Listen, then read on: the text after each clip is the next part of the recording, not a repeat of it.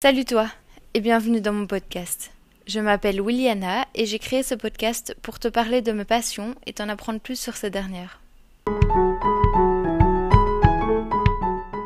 Aujourd'hui, je te retrouve avec Bates Motel dans la catégorie Le temps d'une série.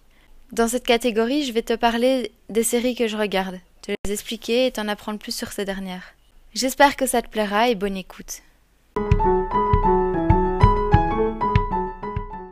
Alors, la série est composée de 5 saisons pour 50 épisodes de plus ou moins 45 minutes et elle n'est plus en cours de production.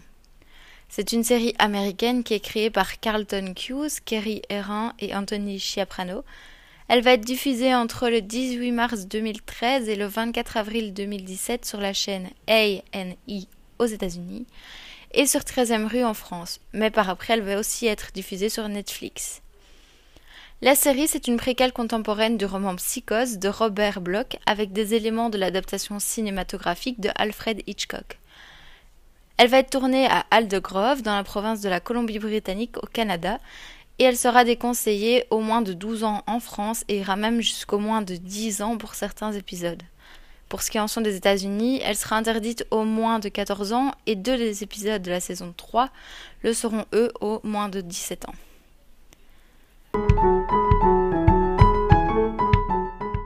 Voici un petit résumé de la série.